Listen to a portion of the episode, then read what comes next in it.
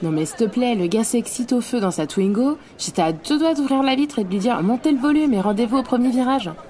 Euh, j'ai pas la ref. Mais si, au départ de toutes les courses de F1. Non? Ok, t'inquiète pas Mehdi, je vais te rafraîchir la mémoire.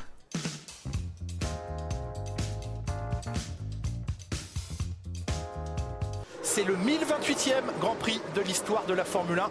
Montez le volume et rendez-vous au premier virage.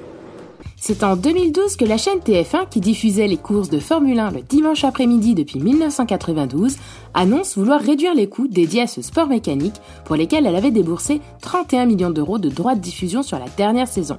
Cette décision de réduire les coûts a été prise suite aux baisses d'audience de ce sport en France à cette période. Et oui, si aujourd'hui la F1 rencontre un retour de flamme et de passion dans l'Hexagone et même dans le monde entier, c'est grâce à la diffusion sous forme de feuilleton réalité des coulisses des écuries sur Netflix dans la série documentaire Drive to Survive, en français, les pilotes face à leur destin depuis 2019. Les écuries ne se disputent pas seulement les meilleures places en piste, il y a des centaines de millions de dollars en jeu. Sympa tes pompes. Le plus difficile à gérer, c'est la concurrence. Si on commet la moindre erreur, c'est terminé. Bottas est en grande difficulté avant de redécouvrir que le monde de la Formule 1 était avant tout une affaire de stratégie, de grosse fortune et de pouvoir, tous les ingrédients pour faire une bonne série Netflix by the way, pour beaucoup, à cette époque, ce sport était synonyme de sieste comateuse après le poulet rôti du dimanche en famille et de déprogrammation de Walker Texas Ranger après le JT de 13h les jours de course. Ouais, je sais, les boules, moi aussi je kiffais les bagarres dans le bar de C.D. Parker.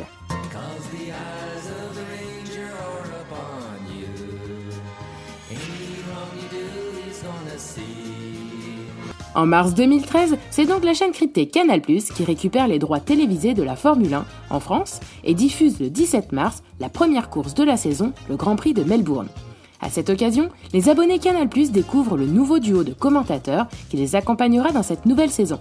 Ce sera le journaliste sportif Julien Febro et l'ancien pilote de Formule 1 québécois Jacques Villeneuve, champion du monde en 1997, qui prennent les commandes de la discipline. Julien Febro, c'est le journaliste spécialiste de la vitesse qui est passé par RMC, Europe 1 et le journal L'équipe avant d'arriver sur Canal pour nous régaler de son expertise et de sa passion. Hamilton face à Verstappen en première ligne, les Français bien placés au quatrième et sixième rang. Montez le volume et rendez-vous au premier virage. Il s'est également lui-même mis dans la peau d'un pilote dans le cadre du championnat de France de rallycross en Division 4. Les aficionados de F1 l'ont rapidement adopté, lui et son phrasé énergique. Et c'est lors de cette toute première course commentée sur Canal+, qu'il a prononcé sa phrase culte, devenue désormais aussi célèbre que le refrain d'un tube, Montez le volume et rendez-vous au premier virage. Dans une interview donnée aux médias Combini, Julien Febro nous explique l'origine de cette phrase devenue depuis une référence populaire. Il indique que la volonté de ne pas commenter le départ des courses était voulue par Canal+, qui souhaitait laisser les téléspectateurs profiter du bruit si magique, du vrombissement des moteurs à l'extinction des feux du départ de la course, et de n'entamer le commentaire qu'une fois la course lancée.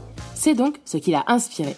Le rendez-vous au premier virage, il est né de manière très naturelle, il n'était pas du tout prémédité. Donc le premier Grand Prix sur Canal+, qui a eu lieu il y a presque 10 ans maintenant, j'ai spontanément dit monter le volume pour que les gens profitent du bruit des moteurs sur la grille et rendez-vous au premier virage parce que c'est le moment où avec Jacques Villeneuve ou avec Romain Grosjean, on se met à, à parler. Donc cette phrase, elle est sortie comme ça et depuis elle est restée. On retrouve sur YouTube des compilations de plus de 30 minutes de ces fameux rendez-vous au premier virage. On redécouvre d'ailleurs qu'il ajoutait à l'époque un petit conseil hilarant, unique et passionné pour que rien ne vienne vous déranger durant ce moment si spécial. Par monter le volume, écarter les meubles et rendez-vous au premier virage. Débranchez le téléphone, montez le volume et rendez-vous au premier virage. Ouvrez grand vos chakras, montez le volume et rendez-vous au premier virage. Serrez les genoux, montez le volume et rendez-vous au premier virage. Et voilà, c'est de là que vient cette fameuse phrase qui nous traverse la tête quand on attend que le feu passe au vert. Ah oui, ça y est, je m'en souviens. C'est ça, maintenant tu l'as. Merci à tous d'avoir écouté cet épisode de J'ai pas la ref. Si vous appréciez ce podcast, n'oubliez pas de laisser un petit mot d'amour sur Apple Podcast et ou une appréciation sur Spotify. Je vous attends aussi sur le compte Instagram J'ai pas la ref pour vos réactions, vos partages et vos likes par milliers. On se retrouve très vite pour une nouvelle ref. Bisous bisous